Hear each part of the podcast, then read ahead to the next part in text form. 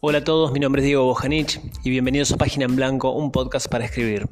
Voy a estar entrevistando escritores que nos van a contar su experiencia personal, vamos a estar hablando de libros, del proceso de escritura y nos van a dar algún tip para que si todavía no empezaste a escribir puedas comenzar a hacerlo y que si ya lo estás haciendo no te detengas más. Así que no se diga más, demos vuelta a la página y empecemos.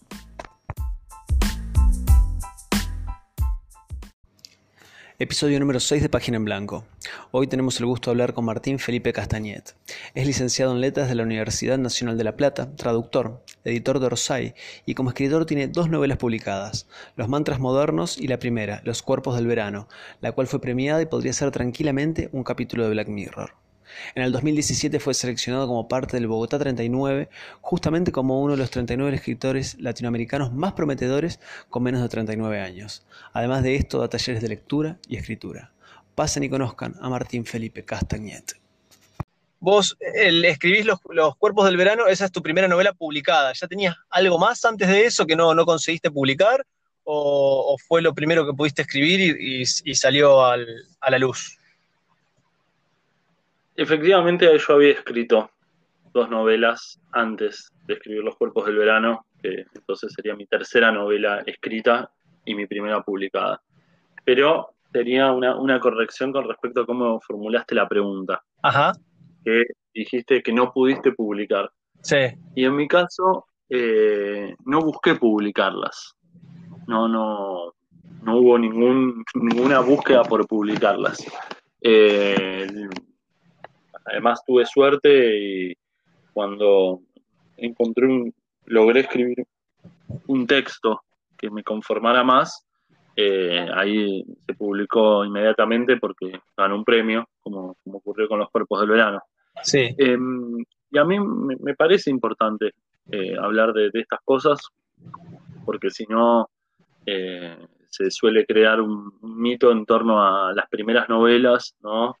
Eh, uno ve la primera novela de determinados autores y dice, eh, ojalá yo, pudiera escribir, digamos, con, ese, con esa certeza ¿no? que parecen tener muchos escritores y generalmente esa certeza en el tono eh, viene de, escribir bastante.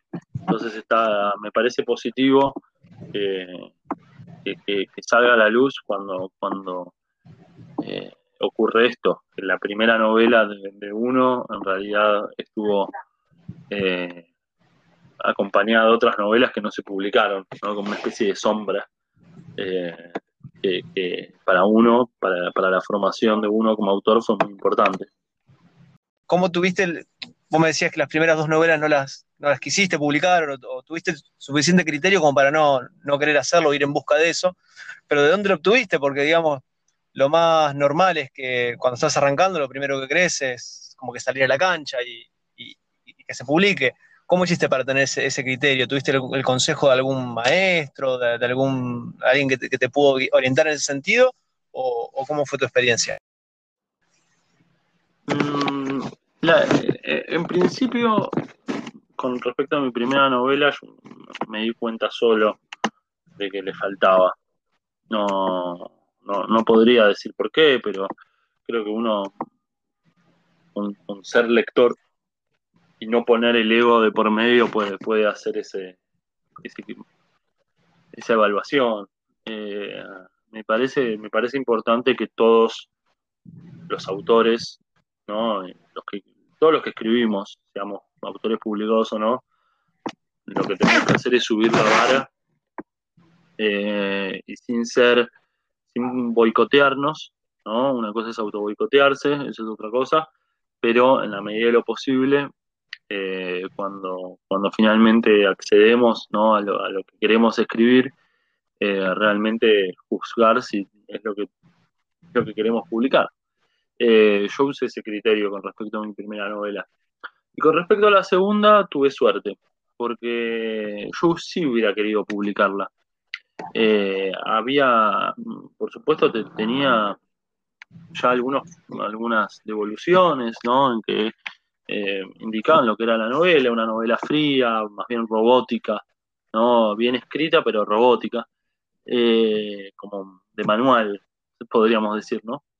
Y tuve suerte, digo, porque apareció este, este concurso, escribí rápido los cuerpos y de inmediato me di cuenta de que había encontrado algo más vivo, más espontáneo, mejor,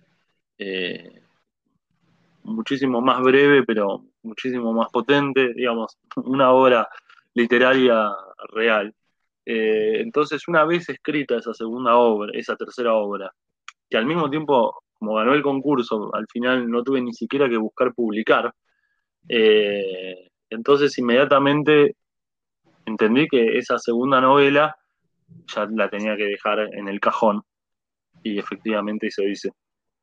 Eh, con respecto a, los cuerpos de verano, eh, lo único que hice a ver de publicarla fue contactar a los editores de Tamarisco, que era la editorial que más me gustaba, me gustaba entonces, eh, y que, ya, ya no existe desde hace mucho tiempo. Eran, los editores eran Hernán Manoli, Sonia Budassi, Félix Brusone y Violeta Gorodiller. Y me encantaba lo que hacían, ellos sacaron libros increíbles en ese catálogo 76 eh, de Brusone, Varadero de Habana Maravillosa, eh, de Banoli, eh, El asesino de Chanchos, la primera edición del asesino de Chanchos salió por ahí. y les había mandado el manuscrito a ver si, me lo podían llegar a publicar. Y cuando, cuando me dijeron que, que lo iban a leer, que digamos que, lo estaban viendo con buenos ojos, salió la, novedad del concurso y les, y les dije, por favor, no, ya olvídense. Eh, pero bueno, obviamente no hubo ningún problema porque recién lo iban a empezar a leer. Eh, pero mm, en ese sentido, eh, creo que la, escritura misma de los cuerpos me indicó que, la calidad de las obras anteriores no era, no era buena. Ese, ese contraste a mí me ayudó mucho. Por eso hay que seguir escribiendo, hay que seguir escribiendo. Digo, si yo no hubiera escrito una tercera obra, no me hubiera dado cuenta eh, de, que, de la, que la segunda no estaba a la altura. Eh, así que yo lo, intento resumir así con subir la vara y después que cada uno sepa qué significa eso para uno. Eh, sí, sí, entiendo, es muy personal eso, subir la vara. son límites, límites propios, digamos, que uno va teniendo y Sí, es eso, superarse lo mismo. sobre todo aplica la primera novela que uno publica. Bueno, yo digo novela porque sobre todo soy novelista, ¿no? Esto incluye también libros de cuentos, de poesía. Em, me parece que es importante porque, y acá entiendo que tengo muchos colegas que no, van a concordar conmigo, eh, pero es mi idea de, intentar empezar de la manera más sólida posible que el capital que tenemos como escritores no es, es infinito, no es porque, bueno, publicamos 10 libros, entonces vamos a terminar ganando por cansancio. Eh, uno publica un libro que no es demasiado bueno, ¿no? digamos que es aburrido, que es eh, denso en un mal sentido, ¿no? que, eh, y es difícil que, que, nos den una segunda oportunidad.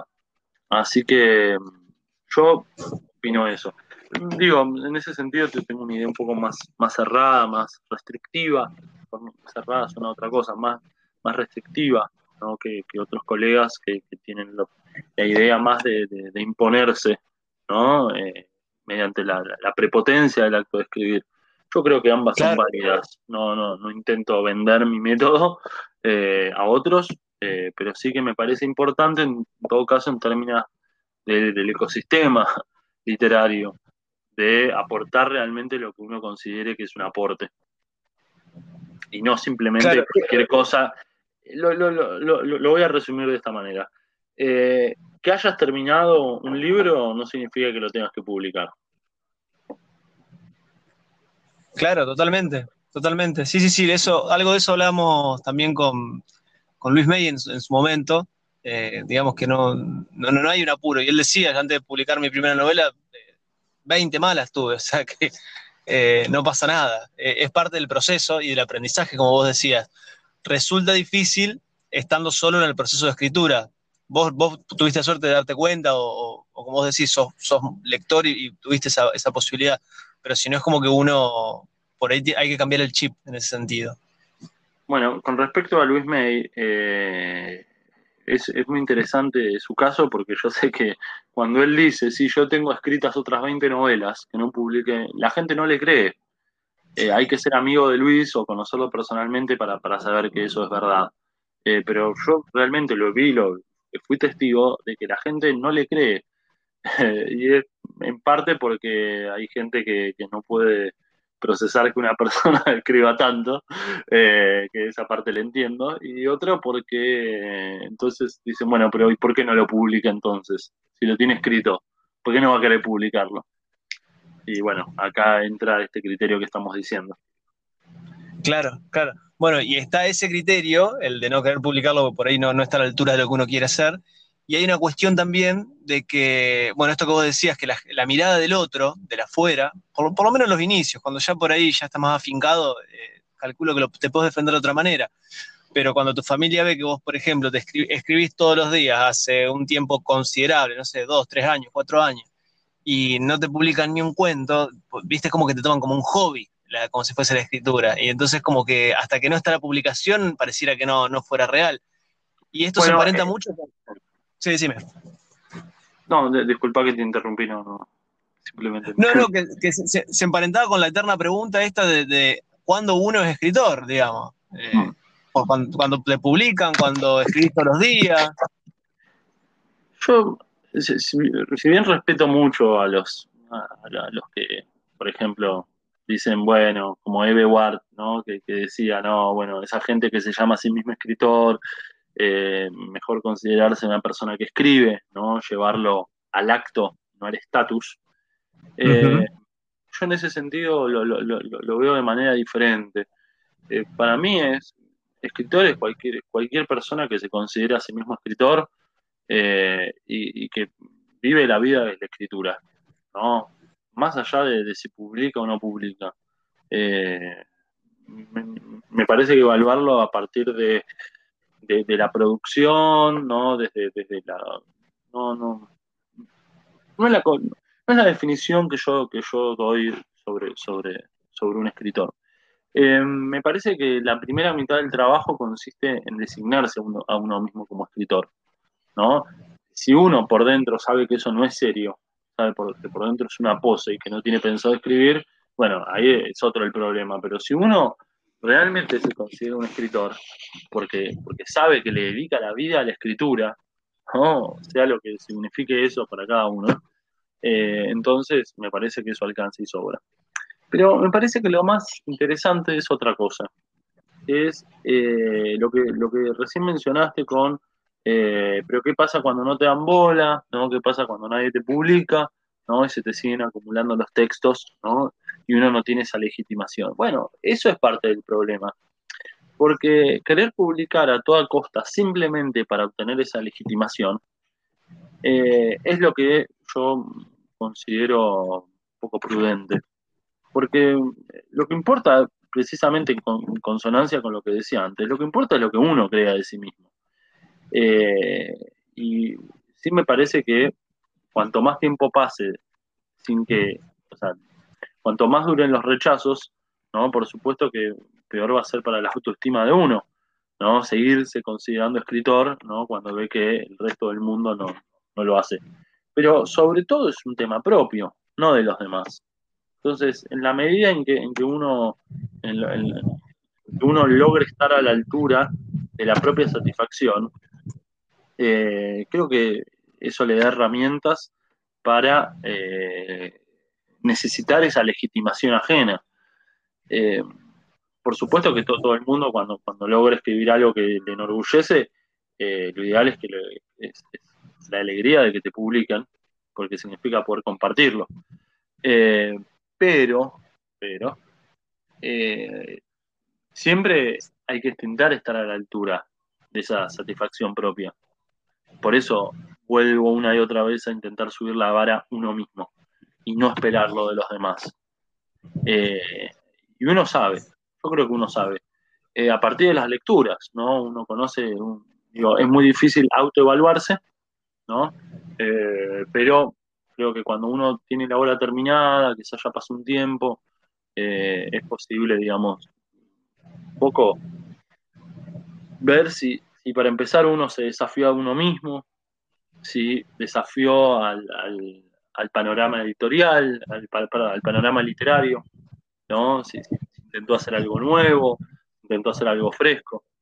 Em, yo, yo, diría que, hay múltiples consideraciones para pensar cómo es que se puede subir la vara, eh, para, que uno diga, bueno, acá me siento satisfecho con este texto y creo que debería publicarse.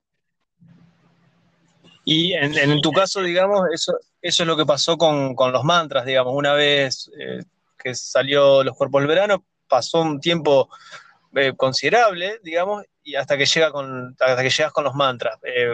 ¿Tuviste esa búsqueda? ¿Tuviste también, digamos, algunas otras búsquedas fallidas, por decirlo de alguna manera, o que no te terminaron de, llenar en, tu, en, lo que vos perseguías hasta que llegaste a, los mantras? ¿Fue, más o menos por ese lado tu, eh, tu proceso con, el segundo libro? Sí, eh, salvo que tenemos que incluir acá una, variable que es el tiempo, ¿no? Eh, de hecho, pasaron varios años entre uno y otro. Eh, es esto. A mí efectivamente pasó que lo que estaba escribiendo no me conformaba. Eh, y eventualmente sí se terminó publicando. El tema es que lo que se terminó publicando no es lo que yo tenía al año o a los dos años o a los, tres años. Era la misma novela, pero eran otras versiones de esa misma novela. Eh, entonces, en ese sentido, creo que eh, me, parece importante, eh, bueno, a mí, a mí me pareció importante tenerle paciencia al texto, a una versión terminada del texto, y saber que se, la puede reescribir hasta, hasta transformarla en otra cosa mucho mejor. con los mantras me pasó eso. Yo escribí una primera versión y o me faltaba poco para terminar la primera versión, no me conformaba, eh, tuve que hacer mucha búsqueda con las voces, hacer una novela coral eh, con la división de los capítulos, y una vez cuando ya tuve eso, ya más con la trama, eh, y ahí realmente la trabajé mucho con el editor de la novela, con Maxi Papandrea, de una manera que, muy, muy rica para mí, porque él empezó a editar la novela incluso antes de leerla, simplemente charlando conmigo. Eh, y después, por supuesto, eh, ya, una vez que tuvo el, primer borrador que le mandé, que no era el primer borrador que yo había hecho. Em, y entonces creo que todos esos años sirvieron para que la novela sea mucho, mucho mejor. Eh, por más que después, por supuesto, con el tiempo, en algunas cosas pienso que, es mejor que los cuerpos del verano, en otras veces pienso lo contrario, pero de ahí algo que estoy seguro, que es que yo siento que hice lo, mejor que pude y que eh, intenté desafiarme a mí mismo. En ese sentido, creo, creo que incluso los días en que considero que no es una novela tan lograda, eh, incluso esos días me siento orgulloso de, esa novela y creo que, valió la pena publicarla y que encuentre sus lectores. Bien, bien. Y distinto de lo que fue, por ejemplo, eh, con los cuerpos, que por ahí lo trabajaste más solo, casi tuviste la oportunidad de tener, eh, bueno, como decías, por trabajarla con tu editor. Eh, en este sentido, ¿tenés algún lector de confianza? En este caso fue tu editor, pero ¿tenés alguien de confianza al que vos le digas, quiero trabajar esta novela, dame tu, opinión, tu, no sé, a ver qué es lo que le está faltando, como para poder salir un poco de, del enfrascamiento que uno puede tener al estar trabajando tanto tiempo incluso sobre un texto. Sí, y de hecho para mí es muy importante lo que decís de los lectores de confianza. Eh, para empezar, porque uno tiene que pensar en cuáles son los lectores de lo que uno escribe. No puede ser todo el mundo. Eh, uno está condenado al fracaso si quiere gustarle a todo el mundo. Eh, también después pensar en estos, en estos lectores al mismo tiempo sabiendo que quizás no, no, no, no les tiene que gustar tampoco a ellos, ¿no? pero al menos apuntar hacia ellos. Eh, yo trabajo con, Maxi Papandrea, entonces mi editor. Eh, también se lo doy, por supuesto, a leer a, mi mujer, ¿no? que, hace es leerme en voz alta eh, la, versión completa de la novela y de ahí la voy corrigiendo. Y después tengo un par de amigos que muchos no, se dedican a muchos, digo muchos como si fueran muchos, en realidad son muy poquitos. varios no se dedican a la escritura, pero hay algunos de, ellos que sí, entonces por eso los voy a mencionar, eh, como Liliana Colanzi eh, eh, y, Edmundo Pasoldán, por un lado, y Cintia Matayoshi. a ellos, digamos, sobre todo a Lili Colanzi, ¿no? que lo hago desde hace ya bastante tiempo, desde hace ya casi 10 años. no, no, sé si ya van 10 años o se cumplen el año próximo, que le mando lo que escribo. Eh, y ella también me manda mucho de lo que escribe. Y, eso a mí me parece muy importante porque es saber eh, que uno va a recibir comentarios, eh, por supuesto pensados, pero también honestos. ¿no? A uno no, no, lo van a elogiar porque sí, porque, porque esperan, esperan eso, esperan, sospechan que, que, uno lo que quiere es recibir elogios. No, que son, lectores eh, que, realmente van a leer la novela para empezar con interés, pero sobre todo con sinceridad. Y creo que ese es el mayor consejo que yo podría dar. Eh, intenten conseguir a alguien que los lea de manera honesta. O sea, que cuando le transmita sus opiniones no tenga miedo de, eh, de, hacerlo con libertad, siempre con argumentos, ¿no? Eh, si uno dice no me gustó porque no me gustó, bueno, por supuesto ahí no, hay aporte. Pero si hace críticas concretas, ¿no? más allá de que si uno las tome o no las tome, eh, me parece que es lo más valioso del mundo poder encontrar esos, esos lectores.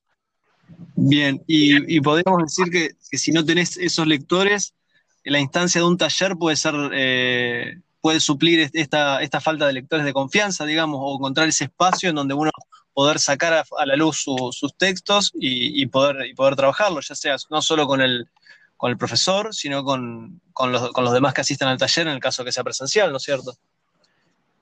Eh, eso es, sobre todo valioso cuando uno está empezando. Y efectivamente fue así en mi caso. Yo la primera novela la escribí solo, en absoluta soledad. No se la había leer a nadie, absolutamente a nadie.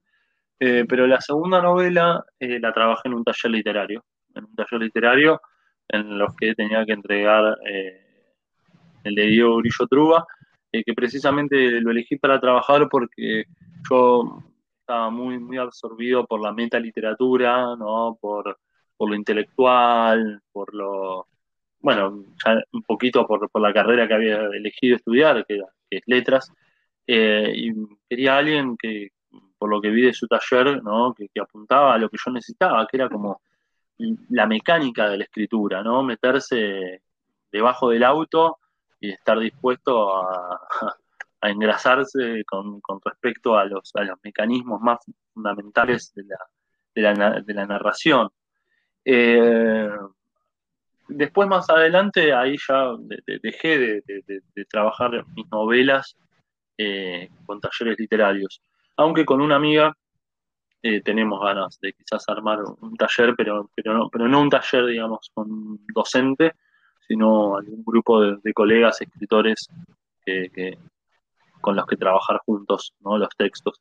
Eh, entonces, para resumir, eh, como es difícil encontrar esos lectores honestos y al mismo tiempo que lean de manera constructiva, sin duda yo recomiendo hacer talleres literarios para, encontrarlos. Y también porque los talleres literarios aportan algo eh, que son contactos. Me parece que un escritor, si quiere ser publicado, tiene que tener esa pragmática. Eh, las editoriales eh, publican libros, publican a desconocidos y publican amigos. publican por...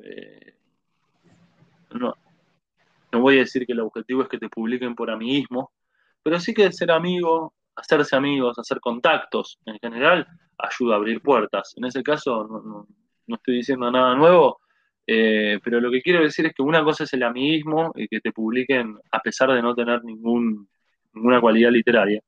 Eh, y otra cosa es negarse a ser amigos, a hacer, hacer contactos. Creo que en el mundo editorial es importante hacer contactos simplemente para, abrir más puertas y que, que, el libro encuentre un lugar mejor, porque, es muy difícil hacerse conocer. los editores reciben infinidades, infinidades de manuscritos eh, entonces, muchas veces tienen que requerir a, algo que es sencillo, que es la recomendación de las personas que conocen.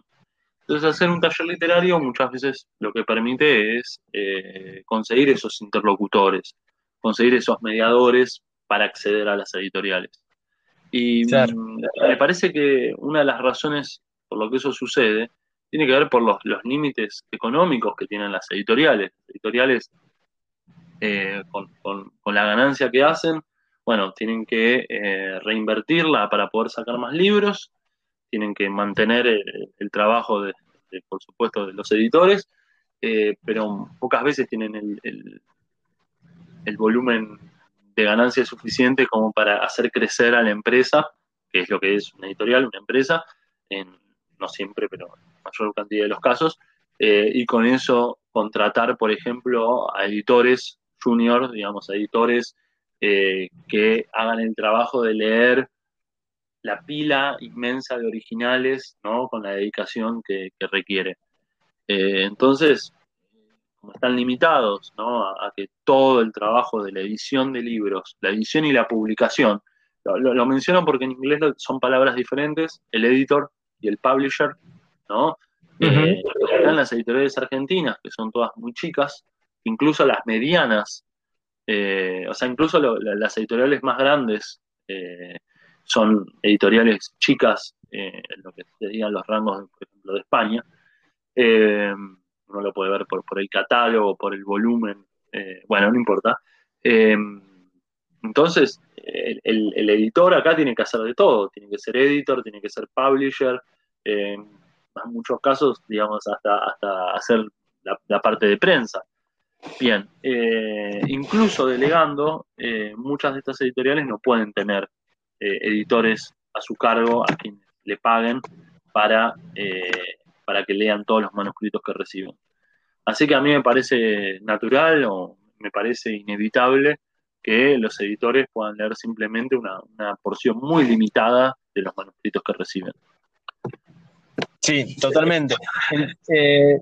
Vos decías que por ahí es difícil hacerse un nombre en, el, ámbito de la literatura y demás, pero yo recuerdo desde, tu primer libro, desde Los Cuerpos, que digamos se, te marcó como que era una voz distinta y ahora bueno, tenés los cuerpos, están los mantras y, lo seguís sosteniendo, digamos, sin tener un gran abanico de, obras publicadas. Eh, incluso fuiste seleccionado entre los 39, ¿cómo fue lo del Bogotá 39, no es cierto?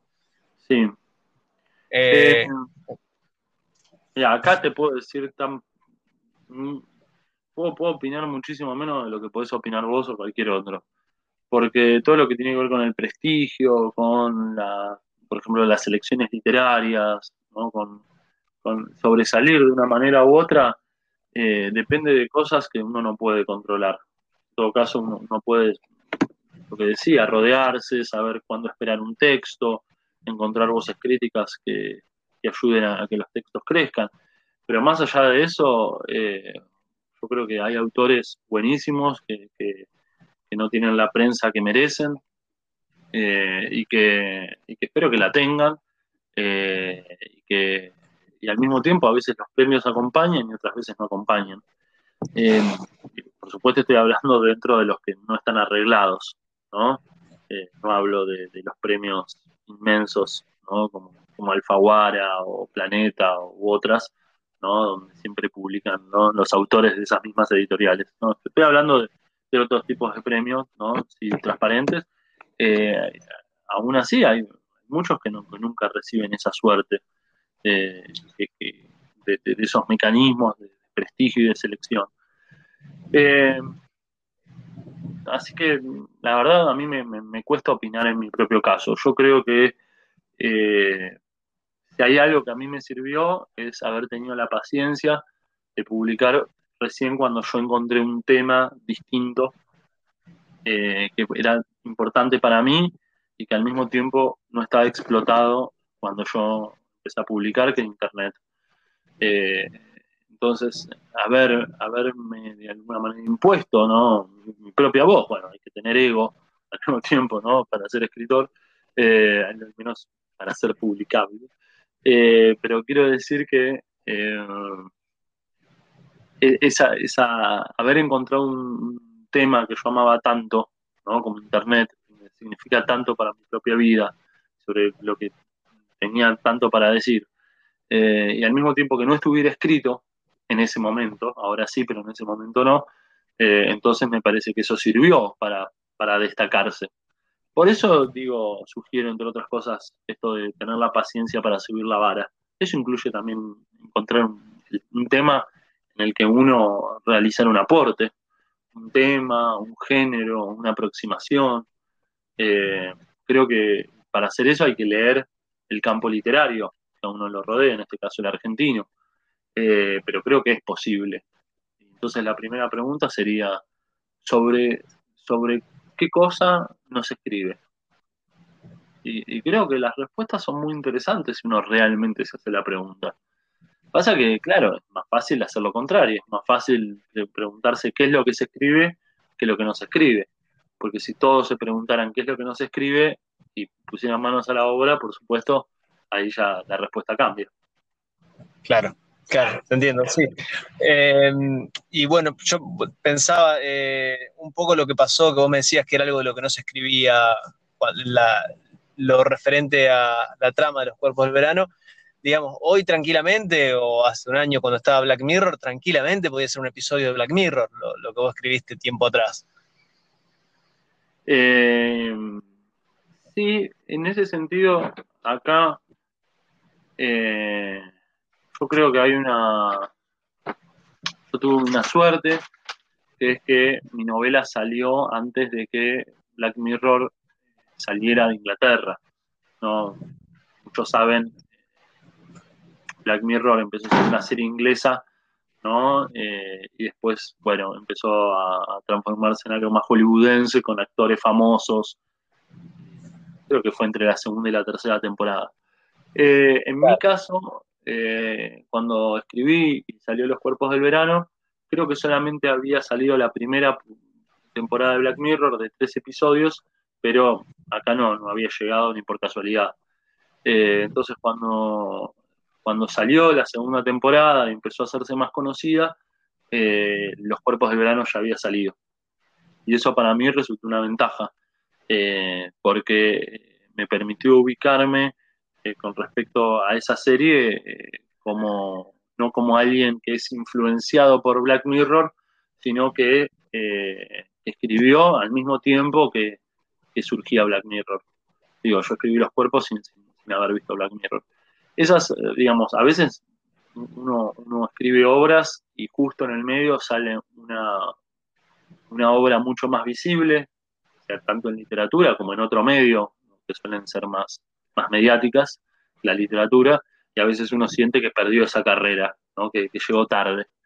Y otras veces, con suerte, de la, mano, de la mano de múltiples factores, eh, a veces uno se anticipa. Yo creo que con el caso de Black Mirror no hubiera sido eh, recibida de la misma manera la novela de haber salido un par de años después, ¿no? cuando ya todo el mundo eh, había visto Black Mirror. No, claro, claro, totalmente. Sí, coincido, coincido.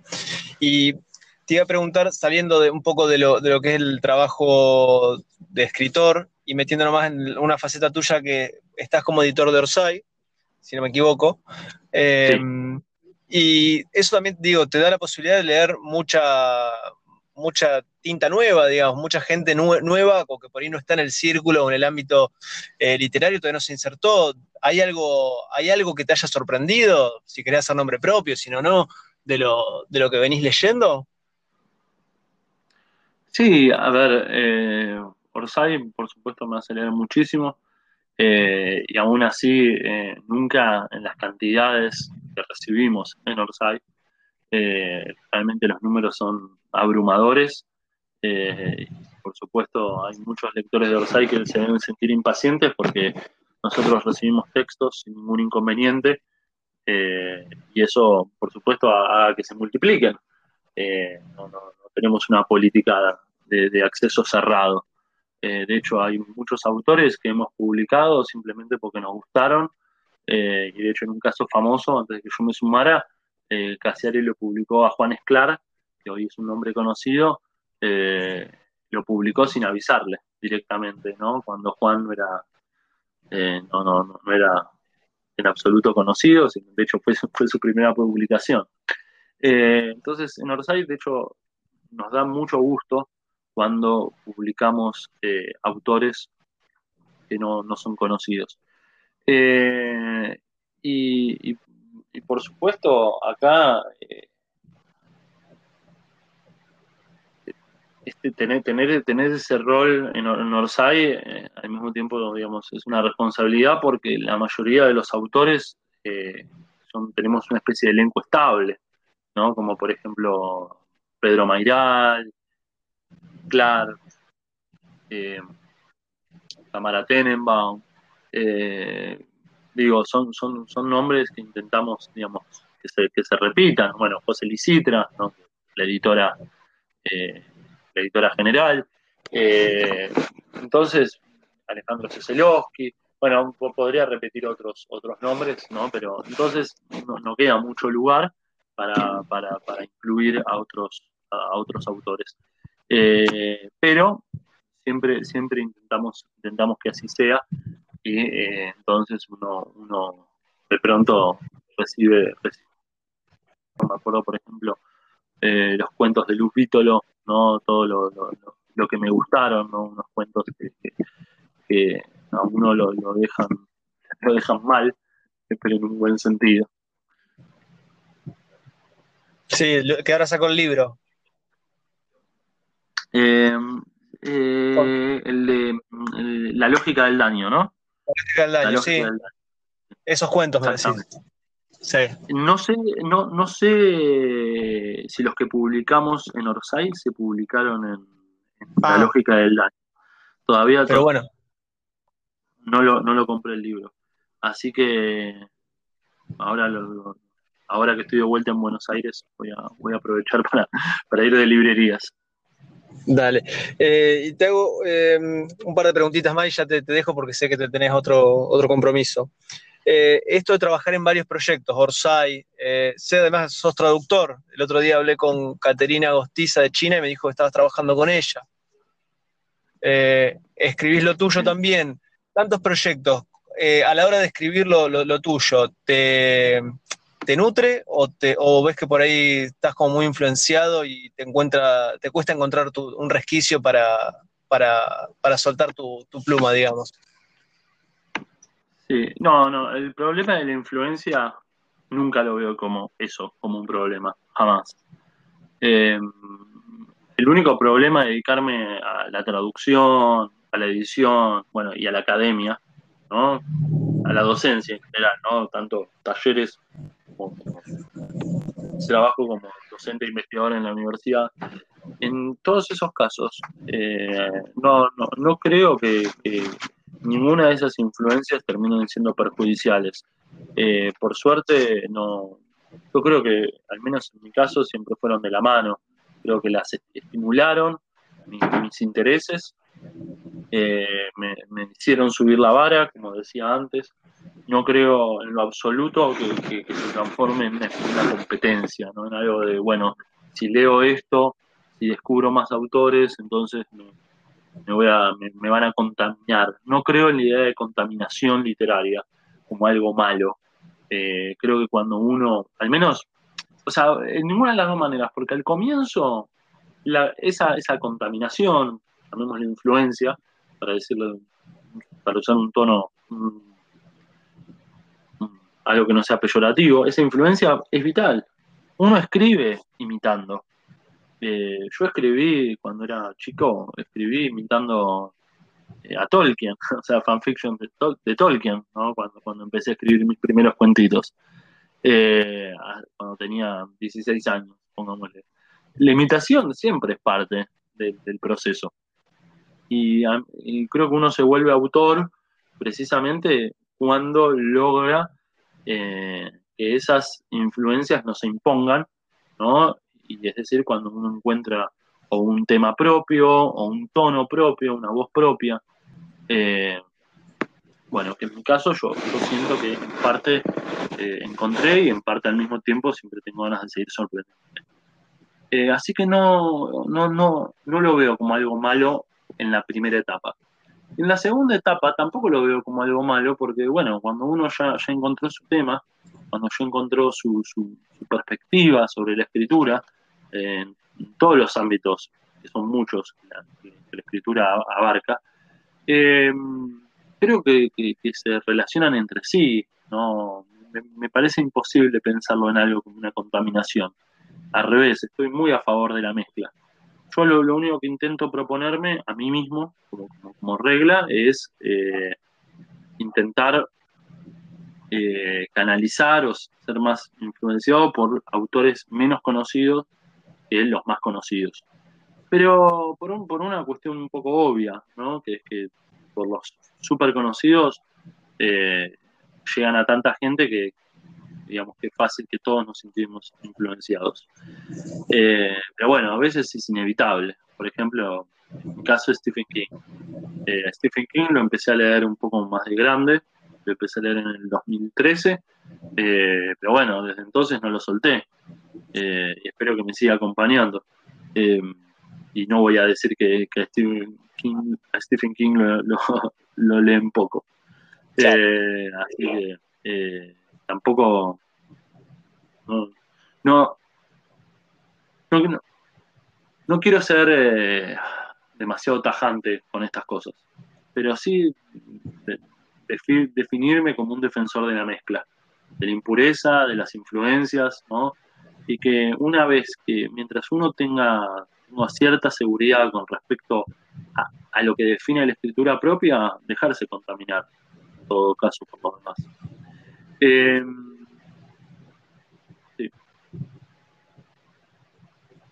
Bien, bien, bien, bien.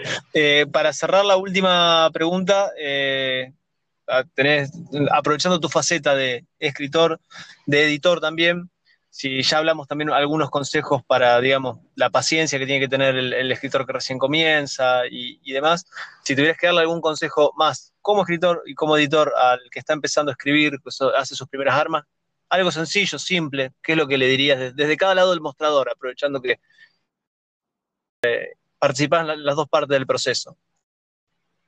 Hmm. Em, buena pregunta. Yo no, no, no dejaría que los personajes secundarios sean secundarios. Es algo que retomo de Vonnegut, que aprendí de él. Eh, entender que, todos los personajes, en el momento en que aparezcan, son a su manera protagonistas. En la misma manera en que cada uno se cree protagonista de su propia vida. Eh, y, no, no considerar eh, los personajes como algo, como un, simple elenco que aparece de fondo, ¿no? Porque precisamente todas esas cuestiones son las que permiten que no haya personajes unidimensionales, ¿no? sino que cada vez tengan más capas eh, pensarlos de maneras complejas. Y después lo que diría es que se metan en problemas. Eso es lo que les diría. Que, se metan en problemas a sí mismos. Eh, me parece que eso es lo principal que tiene que hacer un autor. Cuando uno dice, no, esto mejor no lo escribo porque tal cosa, esa es la razón para escribirlo. No para, precisamente, no, no para lo que uno siente, que, que es dejarlo. Eh, es difícil hablarlo en el aire, sin, pensar en temas concretos, eh, pero todo, lo que uno puede pensar, no, esto me metería en problemas con, yo siempre pienso en, por ejemplo, en mi papá o mi mujer, ¿no? Bueno, eso es más razón entonces para escribirlo. Eh, si, va a generar una reacción tan, tan fuerte en alguien, entonces, bueno, probablemente algo tenga. Pero bueno, eh, cada uno sabe que, lo puede meter en problemas. Y, creo que para eso es importante leer a, la sociedad, digo, cuando, cuando, por supuesto, digo padre, pareja, ¿no? Lo refiero como, como actores sociales, ¿no? No como personas en particular, ¿no? Sino que, digamos, Totalmente. el, choque generacional, eh, lo, que se puede decir o no decir en una pareja. digamos, hay múltiples aspectos para desarrollar lo que tienen que ver, en definitivas cuentas, con la autocensura. ¿no? Cuando nos decimos, esto es interesante, pero mm, es muy problemático, bueno, ese, ese, es, ese, es el, ese es el camino correcto. Ese es cuando, cuando, cuando empieza, cuando aparece el camino amarillo, como en el Mago de Oz, ese es el momento que uno, cuando uno siente ese, ese borde peligroso, no es donde se tiene que alejar, es cuando uno dice, ah, era este el camino. Me encantó, me encantó, me encanta, me encantaron los dos, los dos consejos, me, gustaron mucho. Creo que un poco dan, dan, una pequeña vuelta de tuerca sobre, sobre el tema de los personajes, me gustó mucho y también esto último que, que dijiste, porque sobre todo por lo menos yo cuando empecé a escribir tenía ese, como ese freno de mano puesto de, viste, de que después lo va a leer tu mamá, tu papá o quien sea. Y en algún momento creo que hablando con Luis me dijo esto, o, yo entendí de alguna manera de que si no vas a conseguir la libertad en la literatura o en lo que escribís, y no tenés mucho que hacer ahí, digamos, por lo menos ese espacio mínimo de vida de poder decir lo que, lo que quieras. Así que me encantaron los dos consejos creo, creo que la, mayoría de los autores que se destacan son precisamente los autores que se animaron. ¿qué, es el estilo literario? ¿Qué es escribir bien o escribir mal? Eh, en el fondo tiene que ver el que, el que se animó a escribirlo y, eventualmente a publicarlo que el que no lo hizo. Porque ideas, por algo no se patentan las ideas. Lo único que se patentan, en este caso, o, inscriben en derechos de autor, solamente son los eh, los libros escritos. Entonces, la diferencia es entre el que se sentó a hacerlo y logró terminarlo que el que no lo hizo. Eh, y para ello hay que vencer esa resistencia. Así que pensarlo como, espacio de libertad, eh, la escritura me parece fundamental, porque es la libertad sobre todo con uno mismo, ¿no? Con decir, esto es lo que me interesa, entonces es lo que, lo que tengo que seguir. Fantástico. Fantástico. Bueno, Martín, eh, te agradezco muchísimo la, charla, el tiempo, el espacio, la paciencia para conectarnos y, bueno, de, verdad muy, muy enriquecedor todo lo que nos has dicho. Bueno, eh, alegra mucho y por supuesto estoy acá a, disposición. Dale, dale. Te mando un abrazo grande y estamos en contacto. Gracias a vos por invitarme eh, y bueno, y a los que estén escuchando esto en este momento. Dale, dale, un abrazo. Nos vemos, abrazo. Chao, chao.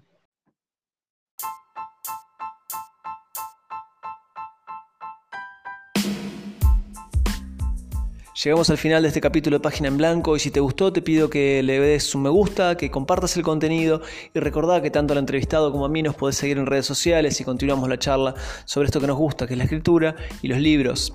Por lo pronto, te dejo un abrazo y nos escuchamos en el próximo episodio.